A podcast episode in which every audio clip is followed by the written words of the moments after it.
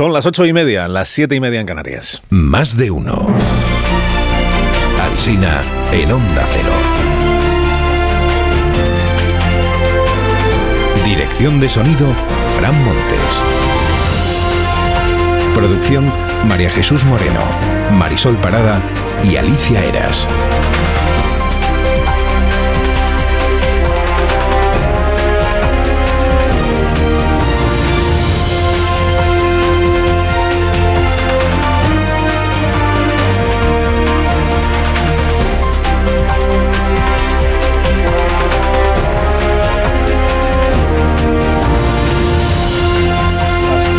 12 y 20 minutos en este último día del mes de febrero del año 2024. Les acompañamos, les informamos, les entretenemos en la medida de nuestras posibilidades. Si usted así lo desea, venimos haciéndolo desde las 6 de la mañana. Está la actualidad pues muy entretenida, como usted sabe. La familia crece. Pronúnciese familia con voz de con voz de Marlon Brando. Porque, eh, bueno, Coldo tiene otro hermano que se llama Andoni. Hasta ahora conocíamos a Coldo, a Joseba, hoy aparece ya también Andoni. Los investigadores de la UCO lo sitúan en la trama, pero en una esfera inferior, dice el confidencial, una esfera inferior. Desvela eh, este periódico que el amigo de Coldo, Víctor eh, de Aldama, o Víctor Aldama, que también era amigo de Javier Hidalgo, el de Globalia, a su vez Javier Hidalgo conocía a Begoña Gómez, esposa de Pedro Sánchez, con la que Hidalgo y Aldama se vieron alguna vez en el año 2020, dice la información que se ha difundido a las 8 de la mañana, para explicarle a Begoña, idea, a Begoña ideas para negocios. Ideas para negocios. O sea, que Hidalgo, que conocía a la esposa del presidente y que es amigo de Aldama, pues dice, oye, eh, quedamos con ella y le contamos estas ideas que se nos han ocurrido, que si una para telefarmacia, una app, que si comprar pueblos abandonados para convertirlos en destinos turísticos. Claro, ocurre que coincide en el tiempo con las semanas o meses en las que el gobierno tenía que tomar decisiones sobre Europa, sobre el rescate de Europa. Coincidir en el tiempo no equivale a que exista una relación de causa entre unas cosas y otras. Dice el confidencial que ha contactado con la Secretaría de Estado de Comunicación para recabar su versión, la versión del gobierno o del presidente, pero que no ha habido respuesta.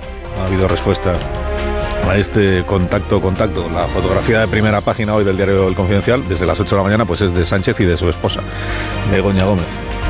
El cumpleaños hoy de Pedro Sánchez, por cierto. En los diarios de este día, nuevas entregas de la coldonoscopia al exministro José Luis Ábalos. Para cumplir con los cánones de un buen caso de corrupción, pues nos faltaba una marisquería. Y ya la tenemos. Dice el mundo que la UCO tenía bajo vigilancia a Coldo y que así es como la UCO se enteró de una cita que tuvo Coldo con José Luis Ábalos el pasado 10 de enero, 10 de enero, en la marisquería La Chalana de Madrid. Estuvieron juntos una hora y según los investigadores, Coldo le comentó a Ábalos a ver qué se podía hacer para solucionar lo de Baleares. Lo de Baleares es la reclamación del gobierno autonómico para que la empresa patrocinada por el asesorísimo, por Coldo, devolviera el dinero de las mascarillas defectuosas. ¿Coldo es un golfo? Mire, si es que yo no quiero entrar en esas calificaciones, ¿sabe? Porque eh, eh, si, si yo dijera esto sería más contundente. Yo bastante herido estoy, bastante fastidiado estoy. El contacto del exministro Ábalos con los coldos era frecuente, según las informaciones que hoy se publican. En noviembre fue el hermano de Coldo, Joseba, el que acudió a la casa de José Luis Ábalos en Valencia a entregarle unos papeles de parte de su hermano Coldo. ¿Qué papeles son estos? Pues también lo cuenta el mundo. Dice que según la UCO son documentos o eran documentos que el día antes le habían entregado altos cargos del Ministerio de Transportes a Coldo en La Chalana, porque también habían quedado en el, mismo sitio. ¿Qué documentos son esos? Pues el Consejo de Transparencia había reclamado al Ministerio de Transportes los contratos por las mascarillas del año 2020. Entonces estos altos cargos, digamos que advierten a Coldo de que están pidiendo papeles y que por tanto el asunto está siendo objeto de una indagación.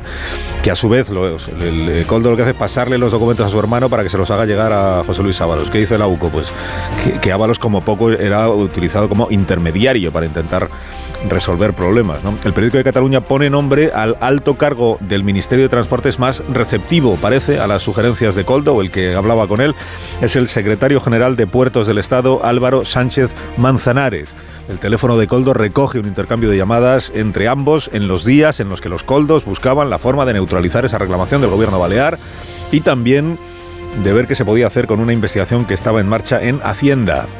En Hacienda, las dos cosas. Dice el diario.es, Sánchez Manzanares sigue en el cargo en la actualidad, secretario general de Puertos del Estado. Sigue en el cargo en la actualidad, tic-tac, tic-tac.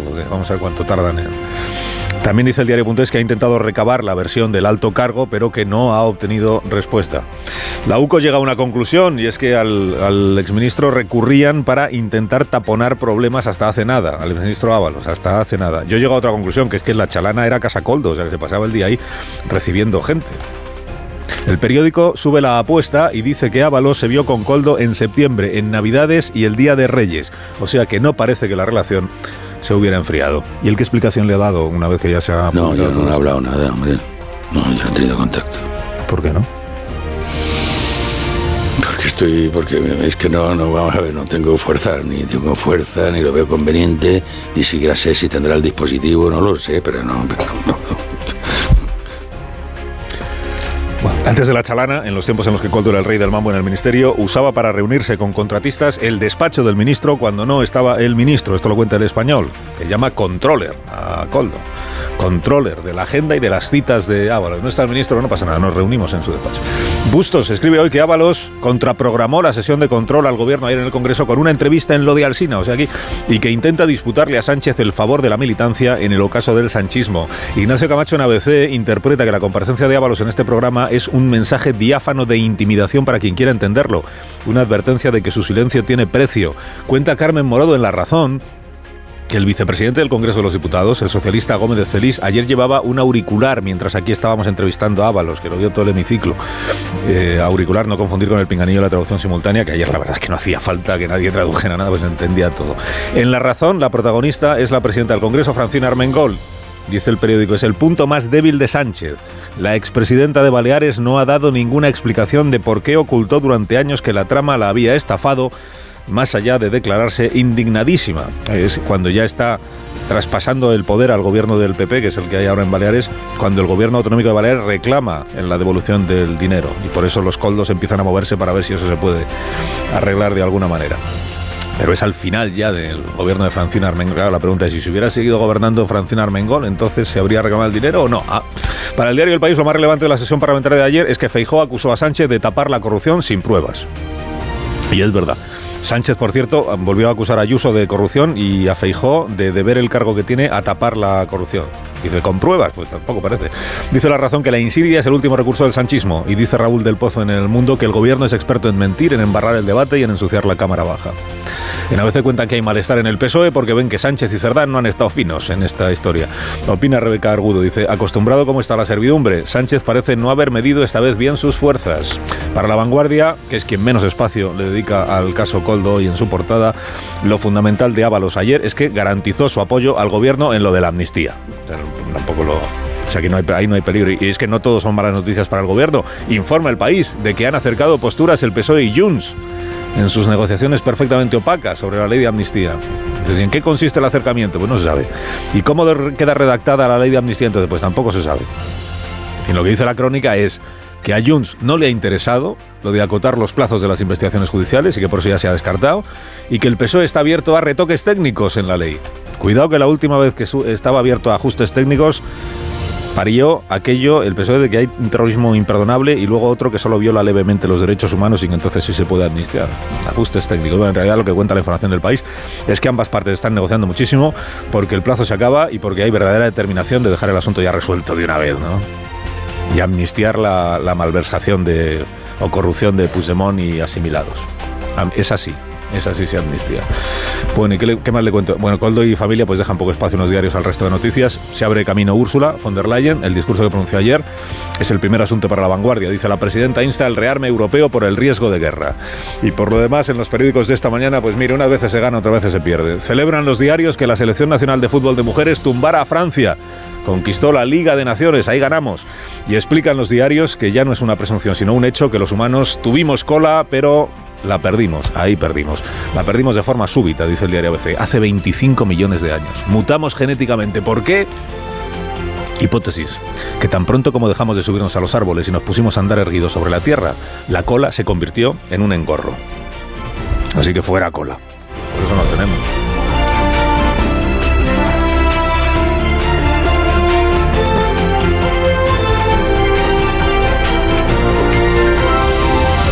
Carlos Alsina en Onda Cero, somos más de uno. Tenemos patatas, patatas hijolusa, su sabor, su naturalidad, todas las variedades seleccionadas por patatas hijolusa, que es el reto de comer bien cada día. A ver esa foto, decir patata. ¡Hijolusa! En el supermercado, dale la vuelta al envase y encuentra nuestra marca para garantizarte una gran calidad en tu mesa. Patatas hijolusa. Amamos las patatas. Empresa colaboradora del Plan 2030 de apoyo al deporte de base.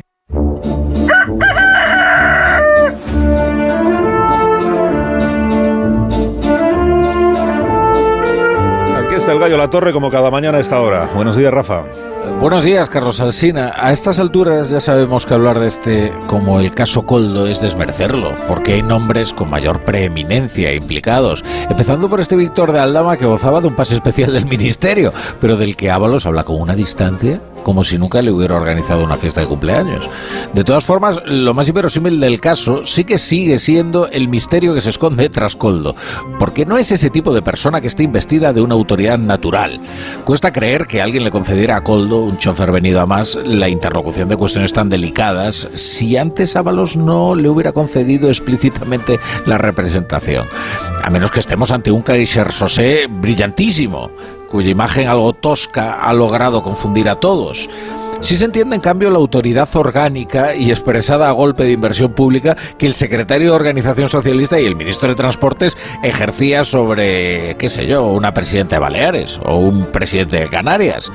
Que estos dos hayan utilizado fondos europeos para sufragar los negocios fraudulentos de la supuesta trama introduce un nuevo actor en el caso y le aporta un nuevo carácter. Concluye la torre, concluye. Concluyo, concluyo. Concluyo que, ocurre que hay demasiados casos en este caso como para seguir llamándolo el caso Coldo. Te deseamos un día estupendo, Rafa. Y te escuchamos a las 7 de la tarde como cada día. Que tengas buena jornada y gracias por madrugar con nosotros. Es mi trabajo.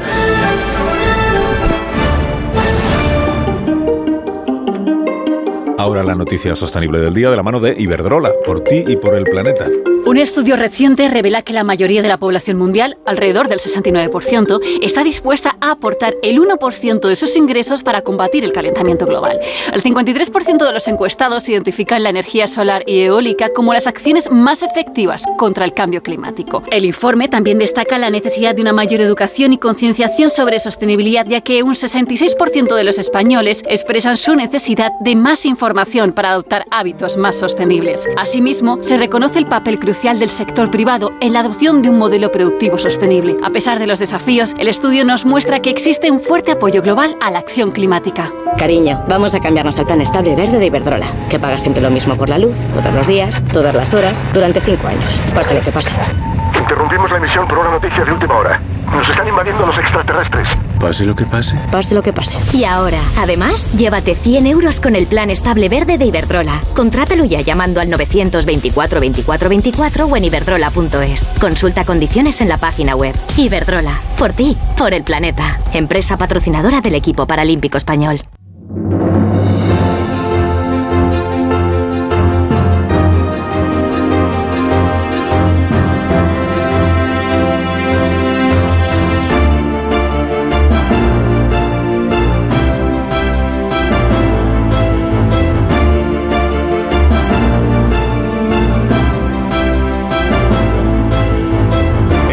Tertulia esta mañana aquí en Más de Uno en Onda Cero. Recibimos a Joaquín Manso. Buenos días, Joaquín. ¿Qué tal? ¿Cómo estás, Carlos? Muy bien, gracias por tu interés. A Javier Caraballo. Buenos días, Javier. Muy buenos días. Muy buenos días. Eh, a Tony Bolaño. Buenos días, Tony. ¿Qué tal? Pues muy bien, gracias también por preguntar.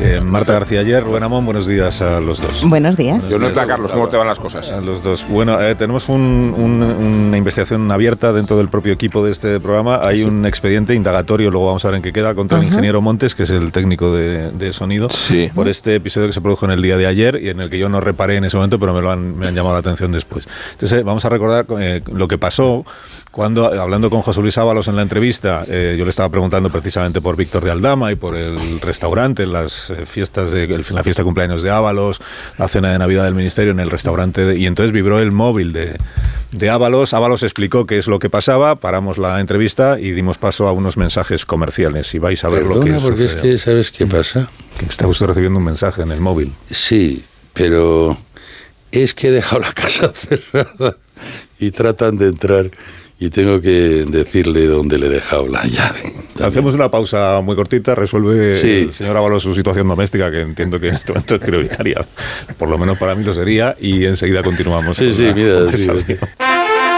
Si estás de fin de semana en un balneario pero no consigues relajarte porque estás pensando si van a entrar en tu casa, te interesa el seguro de hogar de línea directa, que es tan completo que además de ahorrarte una pasta, incluye cobertura por ocupación ilegal. Ya no es suficiente. Eh, La conspiración perfecta, ¿no? en la radio eh, no, hay, no hay casualidades. No Qué hay bien casualidades. hilado está todo, hasta la publi. No ¿eh? hay casualidades. Es- claramente es, en mi, en mi opinión, no quiero prejuzgar, porque el caso está todavía sometido a investigación y hay presunción de inocencia, lo que queráis.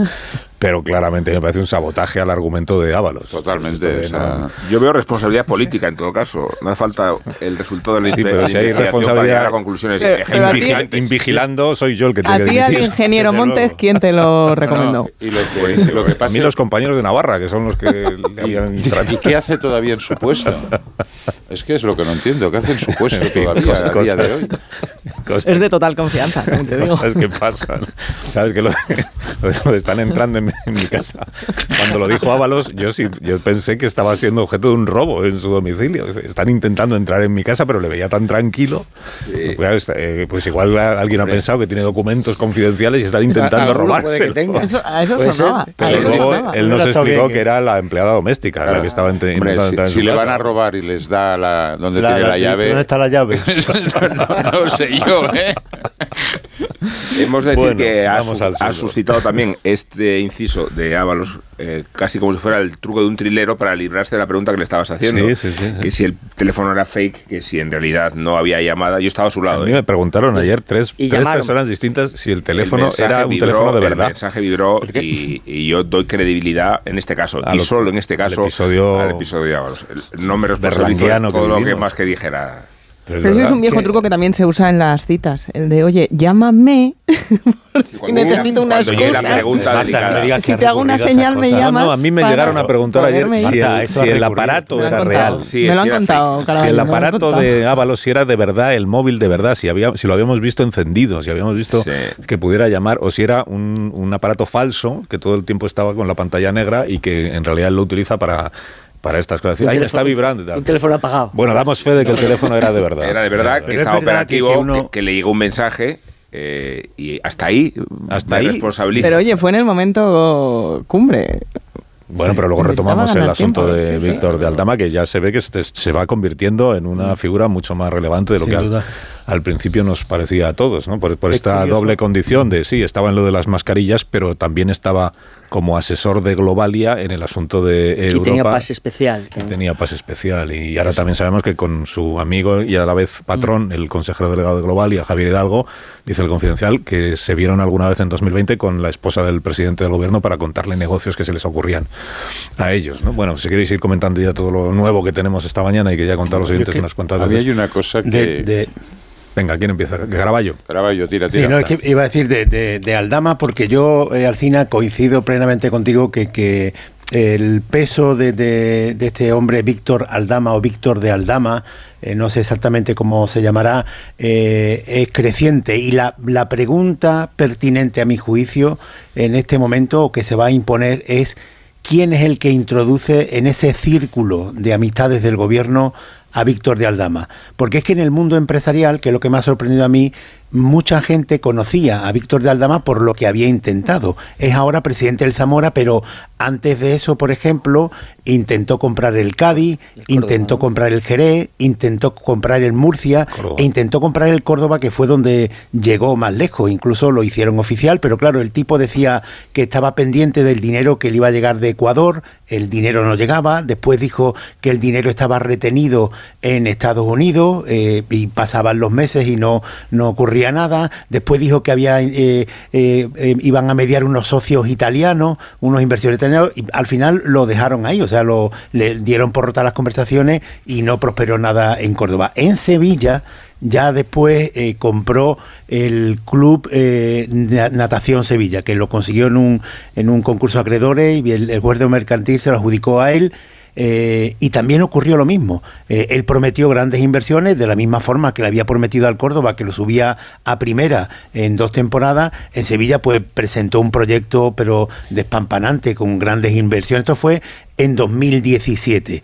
En 2018 es cuando llega eh, Pedro Sánchez al gobierno y Víctor de Aldama todavía estaba eh, por, esa fecha en Sevilla y a mí me dice uno de los empresarios, lo que nos extraña de este tema es cómo llegó este hombre al gobierno. Dice, porque lo que hacía Víctor de Aldama cuando estaba por Sevilla y se reunía con empresarios, él presumía que, de que eh, eh, él viajaba con normalidad con el ministro Ábalos en el avión del ministro Ábalos. O sea que había una relación directa. Esto no tiene por qué ser cierto, ¿eh? porque un tipo así te puede decir esto. Eh, Ábalos dijo ayer que bueno que tenía una relación muy vaga, que lo conocía lejanamente. Celebró la, su cumpleaños en el restaurante. Este empresario dice que, que, que viajaba con él en el avión. y ahora sabemos también hoy por el confidencial que también tenía acceso a, a, a propio Pedro Sánchez y a, su mujer.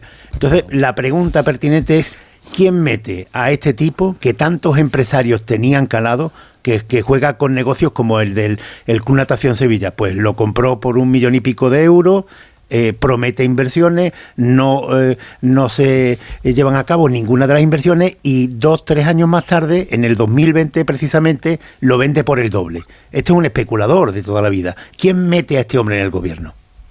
Sí, a mí me parece una pregunta muy pertinente la Granzas y yo voy a añadir otra, que es hay que preguntarse por qué tenía pase especial en el ministerio una persona que tenía un vínculo tan intenso con una compañía que hacía negocios multimillonarios de cientos de millones de euros en el Ministerio de Transportes, como era el caso de Europa.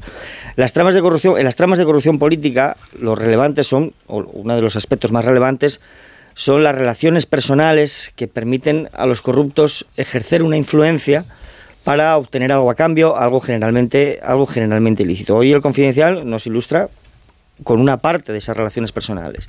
Y todo indica que este Víctor Daldama estaba a sueldo de, de Air Europa, pero al mismo tiempo también del Ministerio de Transportes para eh, obteniendo otro tipo de prebendas, precisamente dedicándose a engrasar ese tipo de relaciones personales que le procuraban una influencia.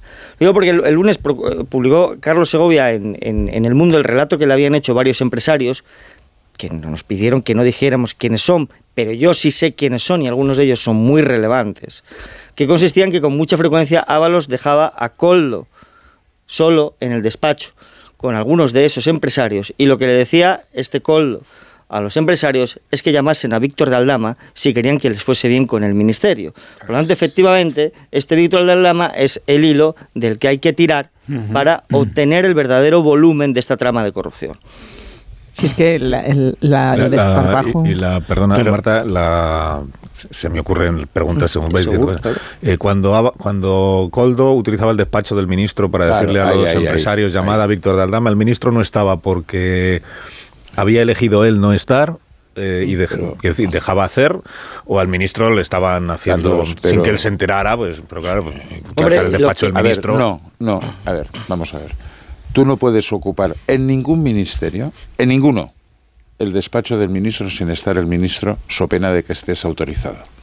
Es así. A mí me extraña, o sea, me avergüenza porque un ministerio es una institución, no es el corral de la Pacheca. ¿Vale? Cuando alguien entra en el, ministerio. Corral de la chalana, podríamos decir. Sí, de la chalana. Cuando alguien entra en un ministerio, se tiene que identificar, es identificado la entrada y queda un registro ¿Qué es eso de un pase especial para una persona ajena? O sea, a mí son cosas que me, que me rechinan quizá porque he estado en, en, el otro lado de la barrera y eso, vamos, a mí no se me hubiera ocurrido en la vida ir a ocupar el despacho de, de José Montilla, ministro de Industria, para tener una reunión personal. Y menos, o sea, bueno, en fin, eh, a mí me, eso es lo que me está... Eh, dejando alucinado porque estos señores utilizaban el ministerio, no sé, para no sé muy bien para qué, bueno, sí que lo sé, ¿eh? evidentemente lo estamos, lo estamos sabiendo.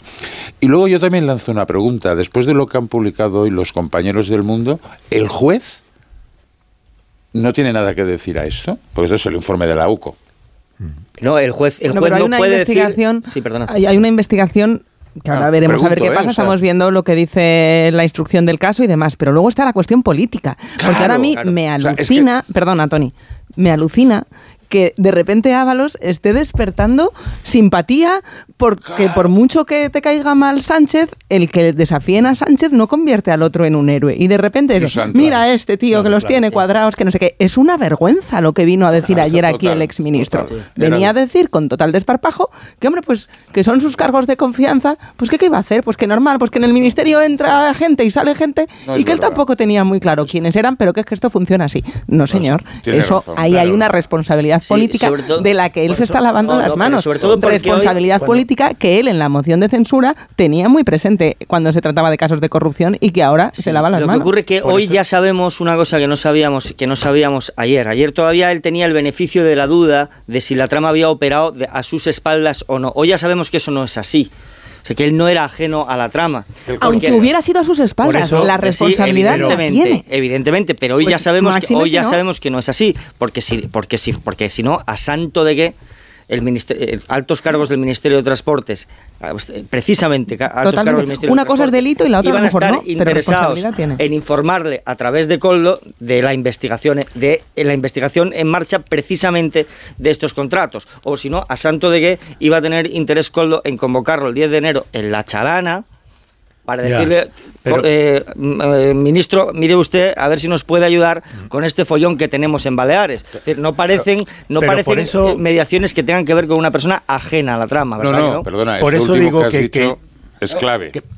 Sí, sí, que por, es- por eso digo que, a medida que avanza eh, lo que vamos conociendo del sumario y que Víctor Aldama o Víctor de Aldama aparece como el cerebro de esa trama, la pregunta pertinente, más allá de quién presenta a Coldo para que trabaje en el, en el ministerio, es quién presenta a Aldama. Porque eh, en este tipo de, reuniones, de, de- de contacto, yo supongo que eh, Víctor Aldama pues tiene acceso porque y se sienta a comer con ¿Con quién? ¿Con Coldo se, presenta, se sienta a comer en un restaurante y va... Si es que no ¿Con- falta ni la? Bueno, hay una, yo creo que Claro, hay una, claro. una trama de, de juego de matrioscas, eh, de acuerdo con la cual cada uno es rehén del siguiente. Me refiero a que de Aldama tiene pillado a Coldo, Coldo tiene pillado a Ábalos y Ábalos tiene pillado a Sánchez. Y es muy difícil deshacer esa trama eh, o atribuirla a las eh, excentricidades que cometía un asesor que se colaba en un ministerio, que es la versión ingenua que nos trasladó ayer eh, Ábalos. Daban ganas de creérselo escuchándole, pero, Pero es que es falso, no, hacía otra Marta, cosa, no es verdad, no- hacía otra cosa que hacer aguas. Eh, la versión precisamente porque más explicaciones daba, más se mostraba y se demostraba hasta qué punto ese ministerio era un cachondeo en el peor sentido de la palabra, porque no era solo el desorden que pasaba por ahí quien quisiera, sino hasta qué extremo la falta de medidas de vigilancia y de control y de transparencia complican el porvenir de Ábalos en su situación judicial. Eh, él se pone a salvo de cualquier investigación, pero no está garantizado que una vez avance el proceso y el sumario, él consiga ese estado de casi de, de sagrada impunidad cuando vemos que sus involucraciones llegan por todas partes. Yo lo que vi fue la misma ostentación de cinismo que tantas veces le hemos visto a Sánchez. Exactamente la misma. Es decir, yo no tengo nada que ver con esto cuando lo tengo todo. Eso fue lo que yo vi. ¿Dejamos una pausa? Bueno, va, si lo preguntas así, sí. Venga, y vamos a introducir una, eh, las cuñas que van a sonar a continuación es de, manera ale- aleatoria. O sea, le hemos, le hemos retirado al ingeniero la potestad de, de elegir el orden de los mensajes comerciales. Que sea lo que Dios quiera. Una marisquería. Más de uno en Onda Cero. Carlos Alsina. Más de uno en Onda Cero.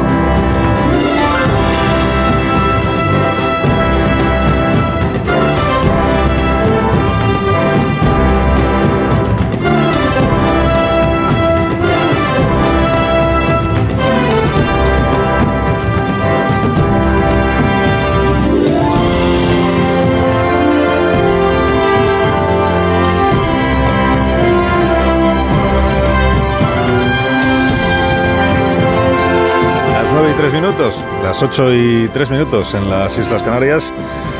En tertulia esta mañana con Tony Bolaño, con Joaquín Manso, Javier Caraballo, Marta García Ayer y Rubén Amor. Bueno, eh, ahora continuamos con el... Sí, lo sé, Tony. Sé que quieres decir alguna cosa más. Os recuerdo también que el PP ha creado una cosa que llama Comité de Seguimiento de la Trama de Corrupción y que se van a reunir pues cada día para ver un poco las novedades. O sea, que va- van a hacer- ¿Ajenas o Eh, sí, es lo que voy a decir del PP. No, claro que no. Ah, Que no, ah, no, no, no. Como ha saltado también un caso en Canarias, ¿Has salido un caso con Canarias? que les afecta. Minuto y resultado. Sí, no, no, es que ahora hemos de ser capaces. No, no, que aún no podéis hablar, que tengo otras cosas que hacer. Ahora, ahora continuaremos. Digo que el PP ha creado un comité de seguimiento de la trama de corrupción que lo que um, entiendo que hacen por la mañana pues se reúnen y lo que hacemos nosotros leer los periódicos y "Ay, que hay que ver ahora A lo Begoña mejor, a lo mejor están escuchándote a ti y ese es. Solo el PP puede malograr esta bala de oro, ¿eh? Déjalos y verás la que te organizan con el gol a, a puerta vacía, ¿eh? O sea, es- Antes de eso, que Ignacio Rodríguez Burgos nos quiere contar que ha publicado en línea hace un minuto el dato adelantado de los precios del mes de febrero, el provisional, la marcha de la eh, inflación, eh, la evolución de la inflación que guarda relación pues, con el clima en el que se encuentra Europa y la guerra de Ucrania que ahí sigue y todo lo demás, y que tiene consecuencias también pues, en la política fiscal, porque hemos contado ya que la la reducción del IVA estaba supeditada a un determinado precio, por ejemplo, del gas, y si ese precio baja, pues desaparece también el- la rebaja del IVA. Bueno, eh, dato provisional, Ignacio, buenos días. Hola, muy buenos días. Pues mira, el dato provisional del IPC es que la inflación baja seis décimas en febrero, se modera seis décimas y se queda en el 2,8%, seis décimas menos que en el mes anterior.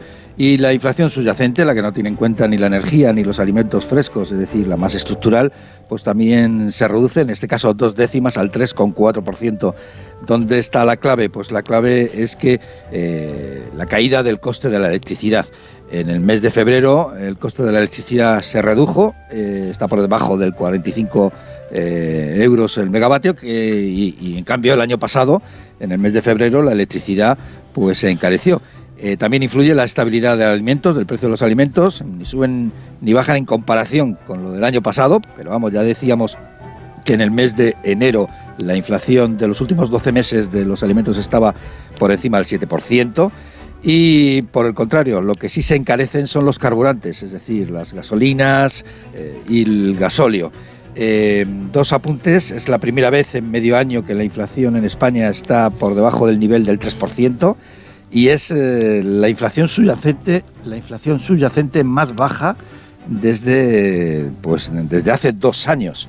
Y como bien decías, esto es lo que ocurre en febrero, porque en marzo, por ejemplo, pues el IVA de la electricidad va a saltar del 10 al 21%. Así que ya veremos a ver si no tenemos un repunte de la inflación en marzo, tal y como ocurrió en enero.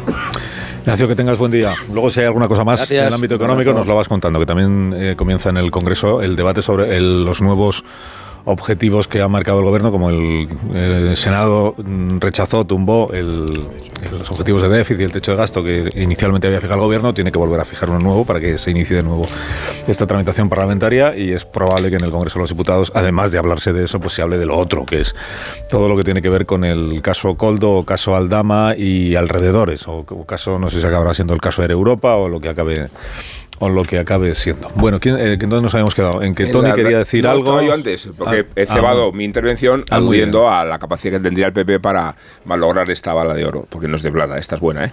Eh, y sobre todo a sacudirse la estrategia, creo que confundida con que el PSOE trata de, de desquitarse de la crisis que tiene encima validando con sus declaraciones la propia corrupción, porque cuando ayer eh, Pedro Sánchez aludía a que el PP pretendía sacar tajada de la corrupción, estaba admitiendo que había corrupción, ¿no? Porque si no, si podías sacar tajada a la otra parte, significa que tú has incurrido en corrupción. Y la, yo creo que la, falta de solvencia con la que se trata de exhumar aquí a, el caso del hermano de Uso como contraargumento, eh, además eh, haciéndose la oposición del Partido Socialista a sí mismo, cuando explica que Casado fue penalizado por denunciar la trama, cuando la razón por la que Casado fue eh, mandado al patíbulo fue precisamente por mentir en la construcción de una trama. Bueno, ¿y por qué no hacía pie? Pero. Sí, pero, pero que, que- que- que la interpretación que está haciendo el Partido Socialista de esta crisis da bastante idea de la confusión con la que pretende defenderse. Y la, Eh, la- la ingenuidad de que el cortafuegos va a funcionar. Claro. Vamos. Sí, sí, la ingenuidad de que esto se agota en Ábalos cuando el, el siguiente paso ya está dado. Y suena a mucho volumen de dinero a un personaje aún más siniestro que, la- que el, que el anterior y a manejos bastante turbios Sí, en el hecho, círculo íntimo del presidente. Lo que empieza a valorarse de, de la investigación va mucho más allá de los indicios con los que Coldo ha sido eh, eh, denunciado ¿no? e investigado. Y, y y la, no sé, la dimensión gigantesca que, que empieza a, a insinuarse creo que está sorprendiendo al PSOE como si no supiera gestionar por ninguno de los lados ni el expediente a, a- Ábalos, ni dónde cauterizar la responsabilidad del partido y cómo sobreponerse de verdad a esta crisis tratando de disimularse en los antecedentes de corrupción del Partido Popular, que es una buena respuesta igual para el Partido Popular, pero no para la opinión Claro, es que pública. las explicaciones, las explicaciones no se las dan a la oposición. las explicaciones no se las tiene que dar a la oposición, nos las tiene que dar a todos los ciudadanos. Y ese juego eh, de fangos, del y tú más, de que me va a venir a mí al PP a darme lecciones de corrupción con la de escándalos que tiene, eh, no hace sino perjudicarles a, a ambos, a los principales partidos, porque en, el- la, en la corrupción estuvo el germen pues no solo del 15M, sino de la crisis del bipartidismo y los nuevos partidos. Parece que no han aprendido nada, no han aprendido ni a prevenir la corrupción, no han, preven- no han aprendido tampoco a cómo gestionarla, porque creo que en la teoría el Partido Socialista ha acertado eh, y en la praxis se equivoca, se ha equivocado mucho, no hay más que ver la crisis interna que ha creado. La idea de exigir responsabilidades políticas y eh, pedirle la, dimisión a, a Ábalos por su responsabilidad, en el caso, al margen de que la tenga o no de manera delictiva, me parece que es una buena señal, que ojalá lo hicieran eso todos los partidos cuando detectan una corrupción, pero la, la ejecución, la, la estrategia ha sido tan mala que, claro, parece Pero- más disuasoria que ejemplarizante. No te dejo, eso- no te dejo Javier, que he, he estado aguantando que tenía la palabra y ha hablado Venga, Joaquín, Bolaño, Marta, Caraballo, ha hablado no sé, todo el mundo. vamos. Vamos a ver. Mira, voy a recordar aquí a Miguel Barroso, con el que me las tenía pardas y bastante tiesas. Y se nota que no está Miguel Barroso en esta crisis, en esta comunicación política por parte del, del Partido Socialista. Miguel siempre, cuando pasaba una cosa de estas, recordaba una película de Michael Caine que se llamaba Ejecutivo Ejecutor. En Argentina se llamaba Golpe Perfecto, nos viene, la- los dos titulares nos vienen fantásticos, donde ante una crisis siempre se produce histeria. Entonces el Ejecutivo, Michael Caine, ponía orden en todos sus asesores, decía, vosotros histeria y vosotros a pensar. Me estoy preguntando, ¿quién es el que está pensando por parte del Partido Socialista? Porque antes Marta decía una cosa con el tema de José Luis Ábalos, que hizo un ejercicio de comunicación política brillante el martes, cuando sale en el Congreso y se pone estupendo diciendo yo no tengo nada que ver y, y mucha gente se dice, hombre, vamos a hacer piña. Otros muchos se han puesto en un hashtag yo estoy con eh, yo con Ábalos eh, en, en contraposición con Pedro Sánchez cuando esta crisis no es esto. Pero claro, ayer toda esa comunicación política cayó como un castillo de naipes. Primero, error. No sé cuántas entrevistas hizo, pero me parece que alcanzó la docena. ¿eh? Se fue calentando. No, y, y se fue calentando eh, Rubén y al final la última en Radio Nacional de España estaba, yo creo que noqueado. Noqueado. ¿Eh? O sea, a mí me dio esa sensación. Luego, en, en esta crisis hemos de ser hábiles en diferenciar el fuego graneado de la información. ¿eh? Porque en estos días, o sea, que, que conocieran a la, a, a la mujer de Pedro Sánchez, pues bueno, a mí me parece irrelevante con todo esto. O sea, se vieron, bueno, y... Pero, Y esa es la pregunta pero- pero, claro, ¿Y? y, y luego O sea, una cosa. que o sea, ¿Para qué se veían? Con el tema... de- bueno, pero es que... No lo digo por ella, lo digo por ellos. ¿eh? Claro. O sea, ¿por No. qué querían ver a la esposa del presidente? ¿Qué pensaban que sacaban de ahí? Y luego hay una cosa que no me cuadra de José Luis Ábalos y me sabe mal. Pero si tú autorizas a una persona a entrar en el ministerio, solamente lo pueden hacer dos personas. El ministro, su jefe de gabinete que da las órdenes oportunas, con lo cual, eso de decir yo no sabía que andaba por aquí, mal vamos. Luego... mm, Sí lo sabía, ¿eh? Claro que lo sé. No, no, sí, a ver, eh, ti- tienes que, lo- creo que se me ha entendido perfectamente. O sea, a ver, o sea, no es de recibo, no es de recibo que te ocupen tu despacho. O sea, a ver, pero ¿de qué estamos hablando? Además, además no sé si conocéis el Ministerio de No, Fomento. eso- El despacho del ministro está en un tubo, o sea, un, despa- un pasillo súper largo que pasa, no pasas desapercibido, porque hay tres o cuatro ordenanzas, etcétera, y montones de despachos antes, o sea, es una cosa Pero por eso decía como, como, Como mera, bastante- como mera hipótesis que el ministro eh, deje hacer en su despacho y él se quite del despacho Pero no- para que nadie pueda decir que él estaba en el despacho. No Ya, sé si me- pero es igual, pero eh, Claro. es igual, o sea, Bueno, es igual, ahí no- pero no es No, pero- exactamente igual. Y luego, en fin, eh, yo también os voy a decir una cosa. O sea, es verdad lo que decís, que la cortina de, de humo de Ayuso no ayuda. Pero hombre, que no nos vendan la, la gente de Ayuso y del PP que el señor Tomás Díaz Ayuso era una monja ursulina. A ver. Este es el itu más que... No, no, no es el itu más. Hombre, que no nos tomen Es por el- es gilipollas. es el itu menos. O sea, hay una gran Ese lenguaje, diferencia. por favor. Hay, hay una, hay una gran diferencia con el caso del señor Coldo García, que el señor Tomás Díaz Ayuso no era empleado público. Hay más No, diferencias hay- que hay. No, no, pero, diferencia pero vamos, que, que entre- no entre utilizaba, no utilizaba el apellido, no utilizaba pero- el apellido porque pero- era una cosa que hiciera. hombre, Volvamos al la- caso de que lo que nos importa quería- que ¿Podemos que hacer está si no la hay? Yo tenía la palabra. No, no es una Sí, cuestión. le toca a eh, Caraballo. No es una cuestión, digamos, penal. Le toca pero, hombre, de jeta sí. Hombre, yo... Sí, sí, no, pero que, que podemos ir analizando caso a caso. Ahora estamos en Colo, si tú quieres volver a hablar o de... No, yo pues lo he volvemos dicho porque ha de- salido el tema. Pero eh, bueno, he pero que hay opinión, una diferencia que se puede, creo, creo que se puede. El caso del todo hermano caso, Díaz Tony, Ayuso le eh, dedicamos los programas claro, cuando era el caso claro, noticias, claro. no ahora. El caso no- que es noticias este otro. Pues ahora vamos al otro. Sí, no, el caso es que estoy de acuerdo con Tony en una de las cosas que ha dicho, que es que eh, vamos una, a ver, vamos a de respetar acuerdo, también dicho, ¿eh?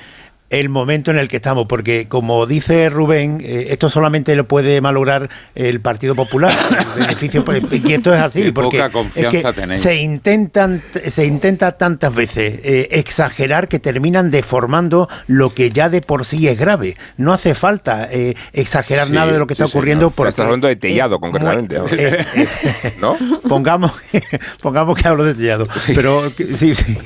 Y, y- y no es necesario hay 20 personas que están siendo investigadas no sabemos cómo va a terminar esto ni cuántos van a terminar culpables ni inocentes. Y esto eh, es así. Pero eh, la cuestión está en cómo es posible que no funcionen los controles internos, pero no con Coldo, sino con Víctor de Aldama. Contaba antes lo de cuando intentó comprar el, Córdoba en 2017. Al, al, eh, Club Deportivo Córdoba quien, quien lo alerta es el Consejo Superior de Deportes, que es el que le dice, oye, cuidado con este individuo que, que eh, no es de fiar. Y entonces empiezan a mirar, a ver ya que efectivamente lo que está diciendo de inversiones que tiene comprometidas, de, de- de fondos que tiene retenido, que todo es mentira. Pero es el Consejo Superior de Deportes el que se lo dice al Córdoba. Cuidado con este tipo. No hay nadie en el gobierno, es un tipo conocido, que, que diga, oye, cuidado con este tipo. Le había pasado ya también lo, de, lo de Sevilla y, y tenía otros antecedentes de un tipo que va ofreciendo grandes inversiones que son mentiras.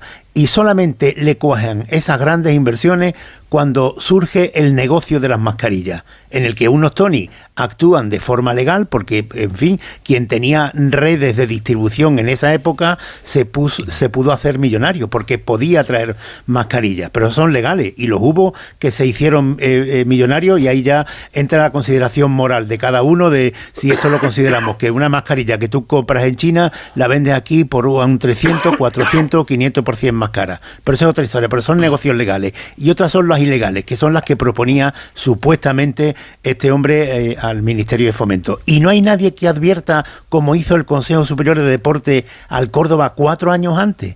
No sé si, no sé si antes, también hay que preguntarse si, si- no ocurrió después. Eh, ayer Feijó situó en la pregunta, en la pregunta parlamentaria, situó un marco que bueno, que yo creo que, del que yo creo que no nos olvidamos, pero, pero que bueno, que es importante recordar, que es que Ábalos pasó en julio de 2021 de todo a nada en un minuto. Es decir, era el secretario de organización y al mismo tiempo el Ministerio de Transportes y de manera inopinada pasó a ser nada. Es difícil creer que eh, el gobierno no tenía alguna información de lo que estaba sucediendo. También está bien preguntarse por qué Ábalos volvió a las listas igualmente de manera inopinada para el 23 de julio, mm, si es que eh, se trataba de aforarlo o se trataba de, de algún otro motivo. Es decir, yo creo que son dos preguntas bastante pertinentes en este momento. Pero Joaquín, vamos a ver, fíjate lo que acabas de decir, que el gobierno a ver si sabía algo en el 2021 y la UCO ha tardado tres años en averiguar algo. Mm, vamos a, a centrar la pelota. Perdóname un segundo, pero en año 2020 21 hay una no, no, en guerra 2020 civil, hay una guerra civil en dentro del 2020, Partido en Socialista. 2020 ya se habían preguntado multitud, ya se habían publicado multitud de informaciones periodísticas, entre, entre otros sitios en el mundo, también en otro, también en otros, en otros diarios, acerca de el señor Víctor de Aldama y la, la empresa Soluciones y no sé cuánto de gestión.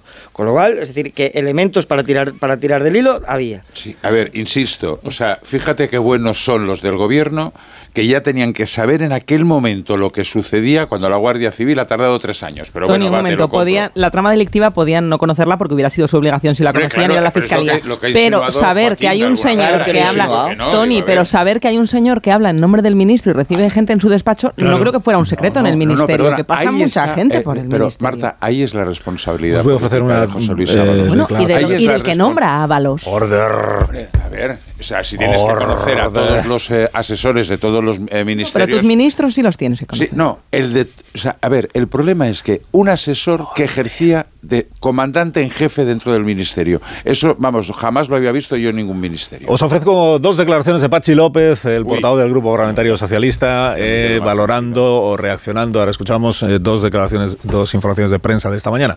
Eh, la primera es la del periódico que dirige Joaquín Manso, que es lo que tiene que ver con eh, Ábalos, la reunión que Ábalos tuvo en, en la, ¿cómo se llama? La María querida? Chalana. La Chalana, gracias. En la Chalana Yo el tengo 10 de enero. pueblo. El- La chalana es una barca, una barcaza grande. Ajá. Y, O sea que por eso estás, se llama estás así. implicado también, porque es de tu Podría pueblo. ser, podría ser. Bueno, la reunión que tuvo el 10 de enero, 10 de enero de este año en la Chalana Coldo con Ábalos, en la que eh, Coldo, pues, le, según la información o la, o la sospecha de los investigadores, Coldo le plantea a Ábalos lo que está pasando con lo de Baleares, que luego os preguntaré por Francina Armengol, que aún no hemos entrado en ese asunto del todo. Eh, ha dicho Pachi López sobre esta información lo siguiente. Ir a comer me parece que tampoco es ningún delito, ¿no? Porque era su asesor, su asistente hasta hace bien poco. Estas cosas se debieron de conocer después. Tampoco saquemos punta de todo, ¿no? He visto algunas informaciones que son delirantes. Bueno, pues en el delirio estamos, Pachi. Lo primero que no fue a comer, sino que fue a cenar. Y lo segundo que, que es decir, los sucesivos encuentros que Coldo mantuvo esa noche en ese reservado de la marisquería La Chalana con uno y otro miembros de la trama de manera sucesiva, uno de ellos el propio José Luis Ábalos, estaban siendo sometidos a intervención de la Guardia Civil.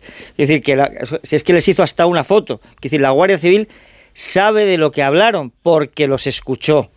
Con lo cual, esto de que fue simplemente a comer, este señor, ¿a quién quiere engañar? De verdad. Además, eh, hay que recordar que en, el- en las múltiples declaraciones que ha hecho José Luis Ábalos en estas últimas 48 horas, dijo que había solamente hablado por teléfono hace unos 15 días. Hombre, eh, entre hablar por teléfono y quedar a cenar o no cenar, me- quedar en un sitio a verse, hay una diferencia importante, creo yo. No, la, la gran diferencia es que recurran a José Luis Ábalos porque tienen problemas. Uno el de Baleares, otro que hay una investigación de Hacienda, tienen problemas y recurren a él.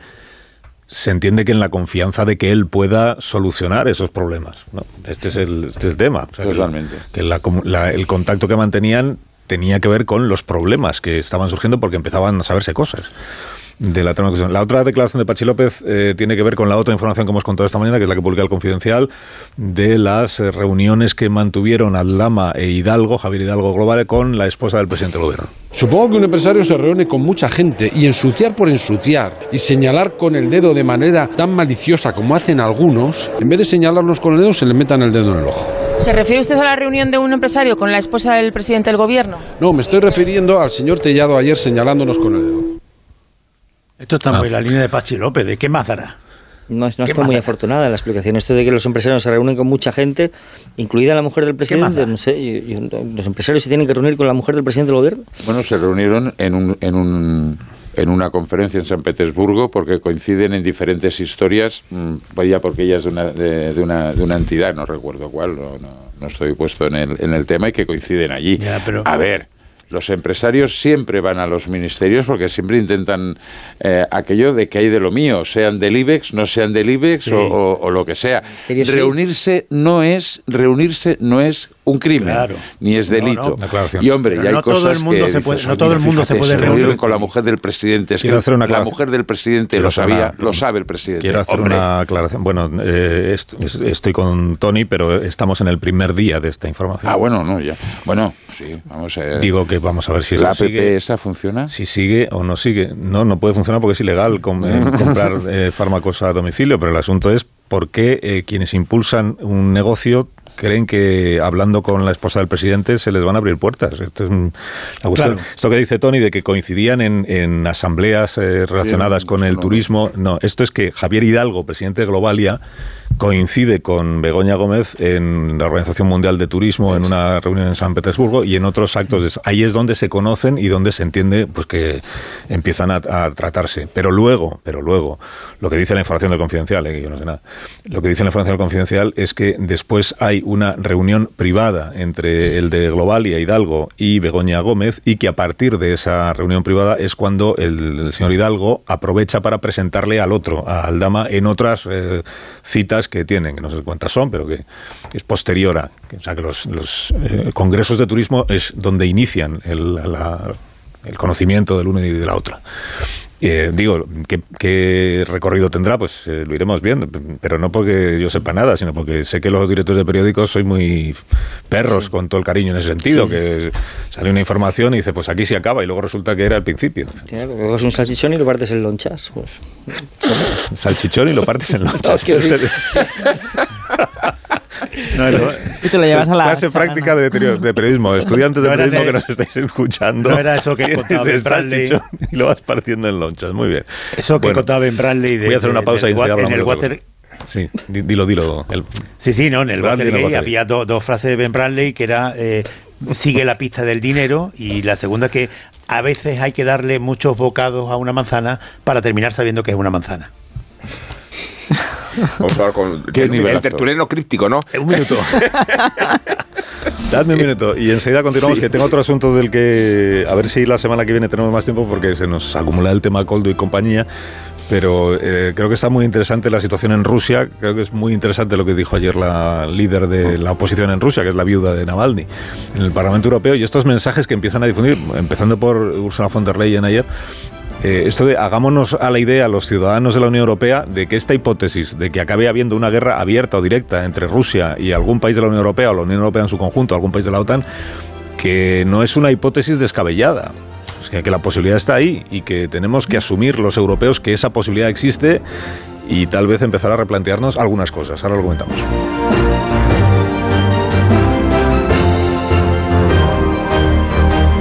Más de uno. Onda Cero. Carlos Alsina.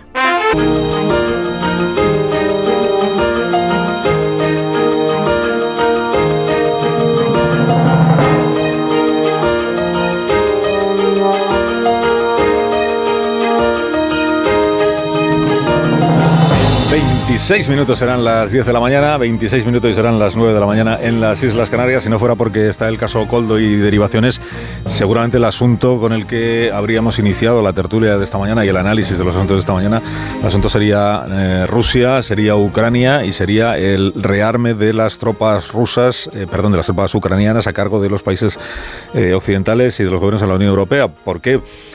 Pues por la relevancia que tiene el asunto, porque ayer hubo una intervención del habido de, del opositor Navalny en el Parlamento Europeo, en Estrasburgo, en el que ella explicó a los eurodiputados, porque ella debe tener la, la impresión de que algunos de los eurodiputados no terminan de querer enterarse, explicó quién es Vladimir Putin, qué es el régimen ruso y cuáles son los riesgos que están sobre la mesa, no solo para la población de Rusia. Putin killed my husband. On his orders, Alexei was tortured for three years. Putin asesinó a mi marido, que durante años fue torturado y que al final lo mataron.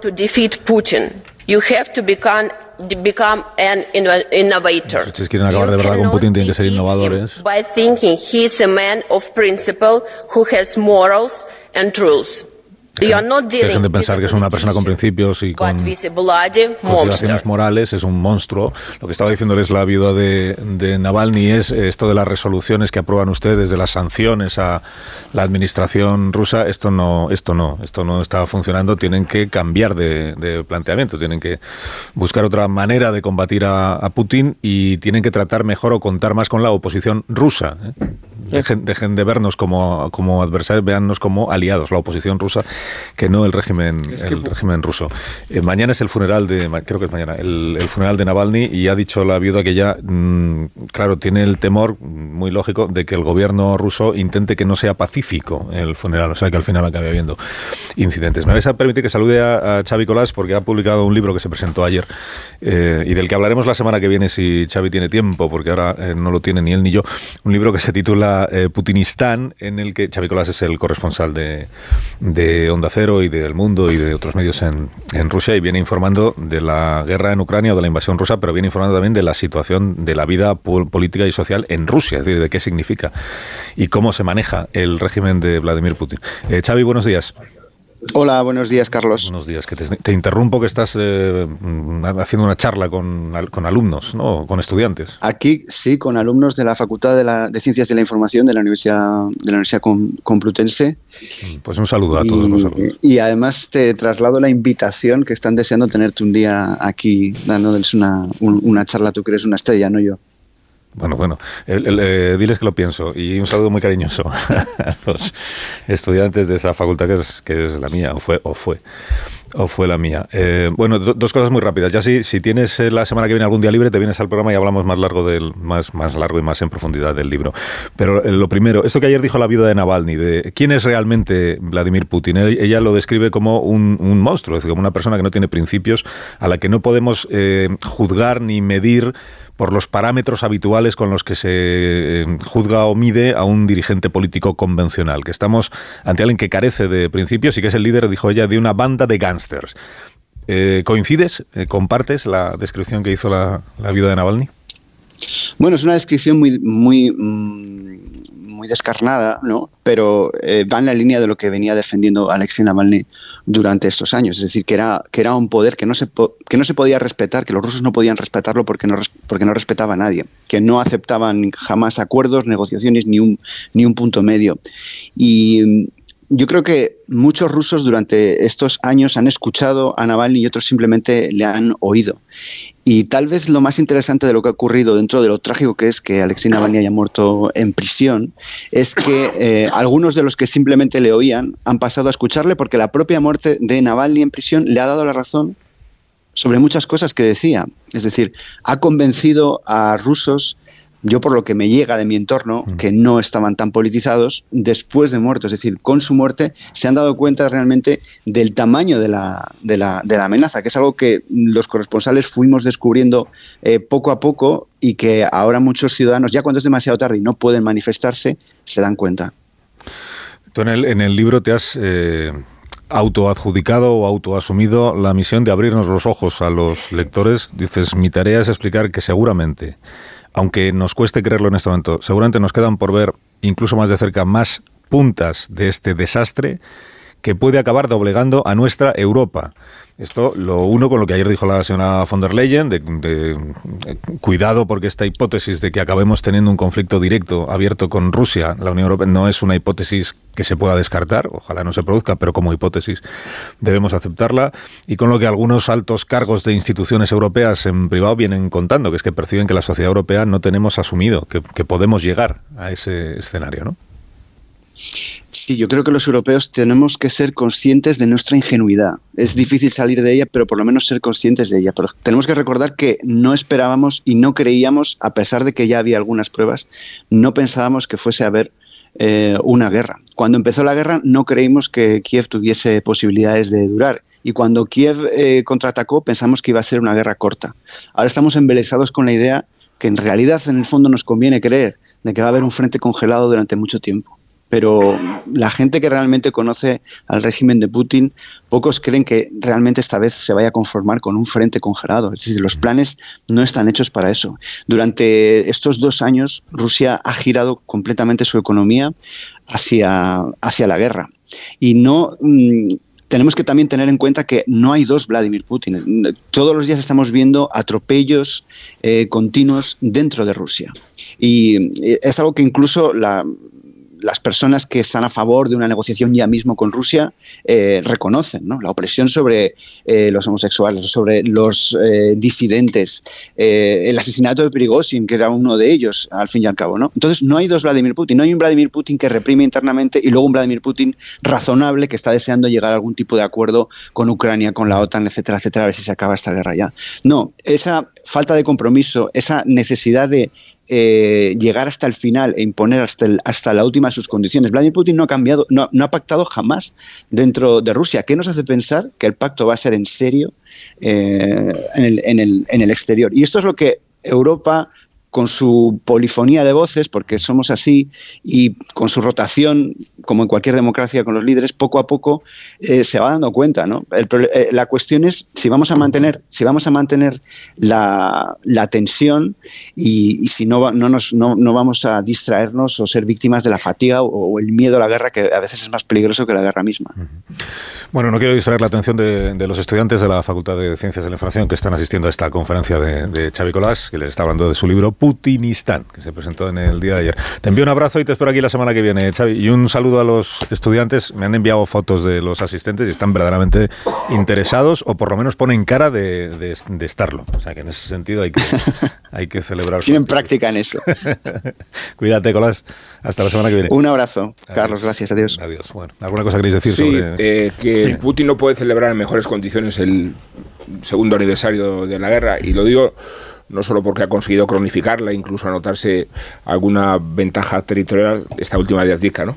Eh, sino porque va camino de las elecciones en un clima de, de plebiscito gigantesco, habiendo desde luego eh, esparcido cualquier duda sobre la oposición que se le puede hacer, exhibiendo a Navalny como el escarmiento a quien quiera ponerse en su camino, habiendo resuelto, acordaos, la crisis de los mercenarios de Wagner, que no parecía que iba a ser el principio del fin, y correspondiendo la iniciativa de la guerra con un 7,5% del PIB, lo, cual inclina de todas las maneras el balance hacia la gestión de un conflicto que él puede eternizar porque a medida que lo eterniza se divide el consenso comunitario, no hubo más que escuchar el otro día la manera en que España y otros países eh, pusieron en evidencia en la insinuación con que Macron aludía a la presencia militar de soldados europeos, como si esta no fuera una guerra nuestra, eh, podemos fingir que no lo es, eh, a la falta de eficacia de las sanciones económicas, España sigue consumiendo gas ruso con más eh, intensidad de cuanto lo hacía antes, y sobre todo, sobre todo, a la esperanza de que Donald Trump gane las elecciones de noviembre. Con esa clave, eh, yo creo que Putin tiene un escenario de una franqueza y de una facilidad que resulta impresionante. Sí, Porque, por- la- termino. Eh, lo- la victoria de Trump significa no solo cuestionar la ayuda de Estados Unidos a Ucrania, significa relativizar la razón de ser de la OTAN como extremo opositor militar a- al zar. Y, y ese, ese escenario tan franco que tú señalas es el motivo por el que él fue también tan claro en su amenaza en la entrevista con Tucker Carlson. Eh, una amenaza clarísima, de la misma manera que el asesinato de Navalny fue después una manera de subrayar simbólicamente esa amenaza, contra qué concretos valores universales se dirige la amenaza de Putin. Y tiene razón, razón la viuda de Navalny cuando nos dice que al mismo tiempo ese asesinato es una manera de decirnos que contribuir a la, como mínimo a la pervivencia de una sociedad civil en Rusia es la mejor manera, o al menos la primera de ellas, de tratar de combatir a Vladimir Putin, que no va a ser suficiente, porque la amenaza militar ya está encima de la mesa y como tú señalas, de manera coincidente con el momento en el que Donald Trump advierte de que si él gana las elecciones no va a seguir dando respaldo, no va a seguir dando respaldo a las operaciones de la OTAN en, en Europa. Este es el contexto en el que, como tú señalas, él se mueve con tanta franqueza y la amenaza militar ya es explícita. Por eso inmediatamente después Macron y ayer von der Leyen lo dicen a las claras. Esta es la situación a la que nos enfrentamos. Y fue a, A mí- sacarle los colores, perdona, Javier, fue a sacarle los colores también a- al Europarlamento, a decir no solo, concienciar no solo de la importancia de, de armarse eh, militarmente, también de la manera en la que pueden ser más efectivos los mensajes. Era muy significativo cuando la viuda de Navalny eh, salió a decirles dejen de ser tan aburridos, que era una cosa por la que la oposición que hacía Navalny eh, era tan eficaz, porque era, mm, era divertido, era entretenido, hacía contenidos que se viralizaban concienciando de qué tipo de persona es Putin. Era muy atractiva su valentía. también. Y su valentía y, su, y, los, y los documentales que hacía y las cartas que escribía y los mensajes que transmitía eran algo eh, interesante de leer. Y, y- y era la única manera de ser escuchado en un país que tiene la censura que tiene. Ya veremos mañana qué pasa en el funeral de Navalny.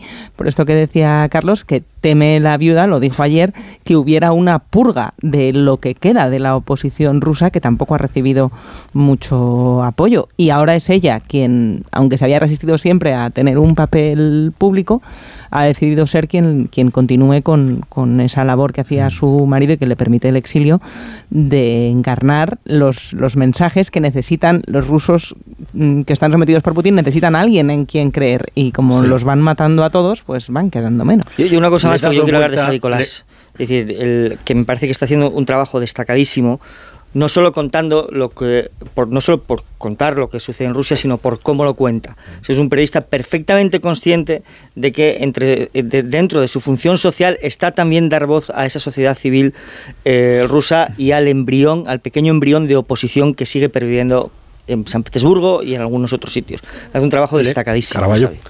Le he dado vueltas a esto que decía la vida de Navalny, de, de- dejen de ser, eh, de ser aburrido, porque no sé exactamente lo que quiere decir. No creo que, que, que, que, bueno, se- eh, lo que dice es que eh, este tipo de medidas Dejen de ser previsibles como la... dice. Yo cre- yo creo que es lo que la, quiere decir. la Sí, lo traducción decía es- Navalny también. Claro, sí. eh, ah, eh, La traducción es aburrida porque puede ser eso, convencionales, previsibles, que, que el- todo esto de sanciones, pues no. Pero ¿qué quiere decir eso? ¿Que, ¿Cuál sería la plasmación? Que desde Pues luego es que, que lo contrario, no haya una mayor implicación, pero hay una, una repercusión directa, una traslación directa de todo esto, que es, por ejemplo, que Europa eh, no sea nada comprensible ni, ni, ni admita todo tipo de simpatías que se puedan dar dentro de la Unión Europea con Putin.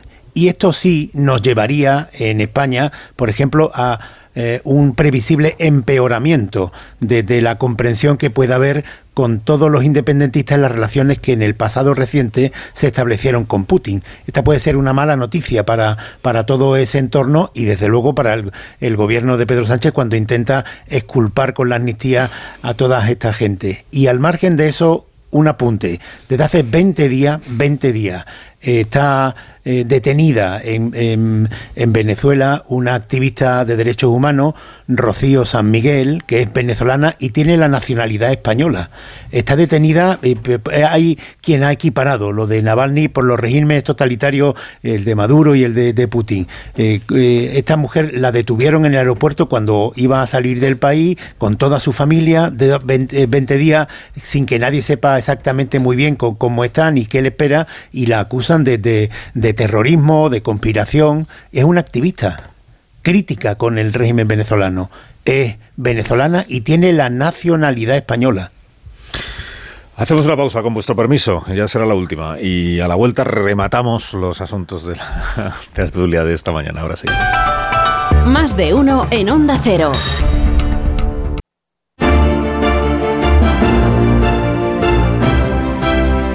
Más de uno en Onda Cero.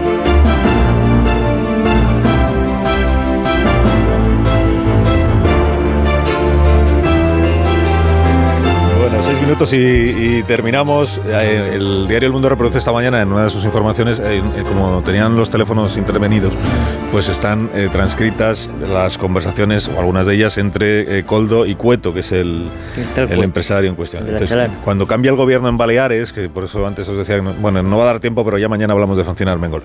Cuando cambia el gobierno en Baleares, justo en el último momento, cuando está a punto de producirse ya el traspaso de poderes, el gobierno de Francina Armengol es cuando reclama a esta empresa que le devuelva el dinero porque las mascarillas nunca llegaron a, a poder utilizarse. Justo al final hay un cambio de gobierno y entra el PP a gobernar en Baleares. Una de esas conversaciones, lo que le dice Coldo al empresario Cueto es, eh, estamos en, eh, hemos concertado una reunión para mañana con Miguel, dice, sí, con Miguel Tellado. Y con Alberto, dice con Miguel a tra- Tellado y a con través de Alberto. Alberto, no sé. Dice, ¿quién será ese Eh, Alberto? en- entonces, entonces a, a raíz de esto, a raíz de esto, porque Tellado lo que acaba de decir en espejo público es que él nunca se ha reunido con Coldo. O sea, Coldo le pudo decir a Cueto hemos concertado una reunión, pero no hubo ninguna reunión. Sí.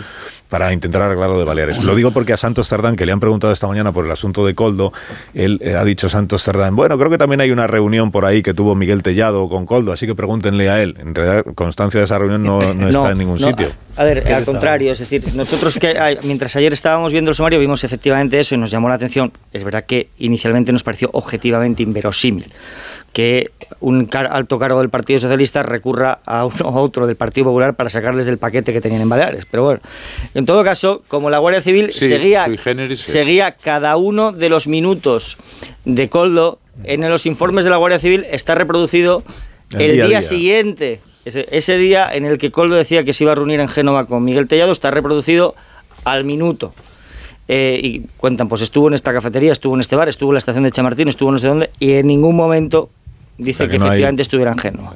Claro, sí, sí tiene sentido que el, el- el tal Coldo, que se supone que le pagan porque tiene capacidad de influir y de resolver cosas en el ámbito político, que el empresario Cueto le esté diciendo, macho, hay que arreglar esto de Baleares, o sea, que dejen de pedirnos el dinero y que entonces este día, bueno, ahora entra el PP, el, el problema lo tuvimos con los míos, que fueron los que reclaman el dinero, pero ahora entran estos otros, pero bueno, yo tengo mano también y ahora he quedado con Miguel Tellado, que es el del PP, que es- y, y así el Cueto se, Cueto, Cueto se queda tranquilo. O no, pero bueno, que reunión con Tellado al final no hubo y que sin embargo sí, está, sí hay constancia de que Santos Cerdán es quien recomendó a Coldo a José Luis Ábalos para que fuera su asesor personal. Eh, por poner cada cosa en su sitio. Bueno, que hay que irse. Eh, amnistías a alguien esta mañana, Amor. Sí, te voy a amnistiar concretamente a ti. ¿A mí qué he hecho yo ahora? No tanto desde la admiración como desde el desconcierto. Eres la persona con la que más tiempo he pasado estos últimos 14 años. Y resulta que al mismo tiempo me resultas un completo desconocido. Mm. Menos mal que han aparecido algunos artículos en la prensa que me han aclarado tus vicisitudes personales. Y creo que la culpa es de Jordi Évole cuando quiso indagar en tu vida privada. Me refiero a la entrevista en el domingo en La Sexta. Y como quiera que te mostraste impenetrable, otros colegas han emprendido las tareas informativas que desenmascaran tu lado doméstico. Y es así como no solo yo, todos hemos descubierto que tienes mujer y dos hijos. Me los podías haber presentado, no, No, digo, a- no no digo a todos. no os riáis de mi familia. No digo a todos, pero a alguno de ellos. Laura, Pedro. Laura, Pedro, ¿en serio? Al pequeño se lo conocen, ¿no? Podrías haber aclarado quién es ese periodista con quien se te ha visto intimar en cenas románticas. Por lo visto hay fotos. Me Pues- podrías haber participado de tus pasiones De UCO, ocultas. son fotos de la UCO. Pasiones ocultas, me refiero fundamentalmente al ciclismo. Esto es un ataque de celo, ¿no? Un Te hubiera acompañado. no me lo creo. Ciclismo, te hubiera Tengo acompañado en Marta, tus de rutas ayer. de fin de semana, aun consciente de no Dos poder seguir, mujeres, de no poder seguir a pedalada de quien fuera profesional. Lo Qué dijeron en la esto. COPE. Esta semana he aprendido algo que no sé si sabe Eri, y es que Carlos Alsina, nuestro compi de Onda Cero, eh, fue ciclista profesional y llegó a ganar la etapa reina del Tour de Francia. Y no era una broma. Y no era una broma. Qué inocentada, ¿no? No, era una broma, un pasaje biográfico que nos has ocultado, que me has ocultado. El tour infantil. Igual que tu chalet, las afueras de Madrid, a ver si lo conozco. Tu afición a la filatelia y la costumbre de ver la misa de los domingos por televisión. No, eso, no, eso sí que no. Eso sí que no, ¿no? Eso sí lo desmiento. Por ahí no pasas. Por ahí no paso. Y te voy a amnistiar. eh, pero, Alsina, bien. ¿quién coño eres? bueno. Ay. Está Joaquín, Manso, está Joaquín Manso preguntándose cuántas de las cosas que he dicho son verdad y cuántas no. Todas son verdad Lo menos de la la- última. Lo de la filatelia. lo de la filatelia. espero, espero un artículo de Locke. sí. Espero un artículo de Locke el Sí, sí. domingo. ¿eh? Filatelia y, y colombofilia. La ¿Y no salen sus sí. perros? Esa familia de la que usted me habla, tenías que decir. Y era un artículo de Locke el domingo, ¿eh? Manso, ¿eh? Por favor, La ¿eh? gran familia de la que la usted me habla. Que hay que irse. Marisol, unos Callahan para estas personas que andan abandonando las instalaciones ya. macho. Tienen que aprovechar porque son los últimos días de rebajas de invierno en Callahan que ya pueden ver en callahan.es. Y el secreto de Callahan para ser el zapato más cómodo del mundo es el innovador diseño de la suela patentada Adaptation que reproduce los movimientos del pie al caminar. Consigue en rebajas el calzado más cómodo del mundo. Los Callahan a la venta en las mejores zapaterías y en callahan.es. Tecnología, diseño y confort al mejor precio. Pues os vais. Adiós Manso, adiós Caraballo, Hasta la adiós próxima. Bolaño. Buenos días. Adiós Adiós, Marta, hasta mañana. Ay, qué risa.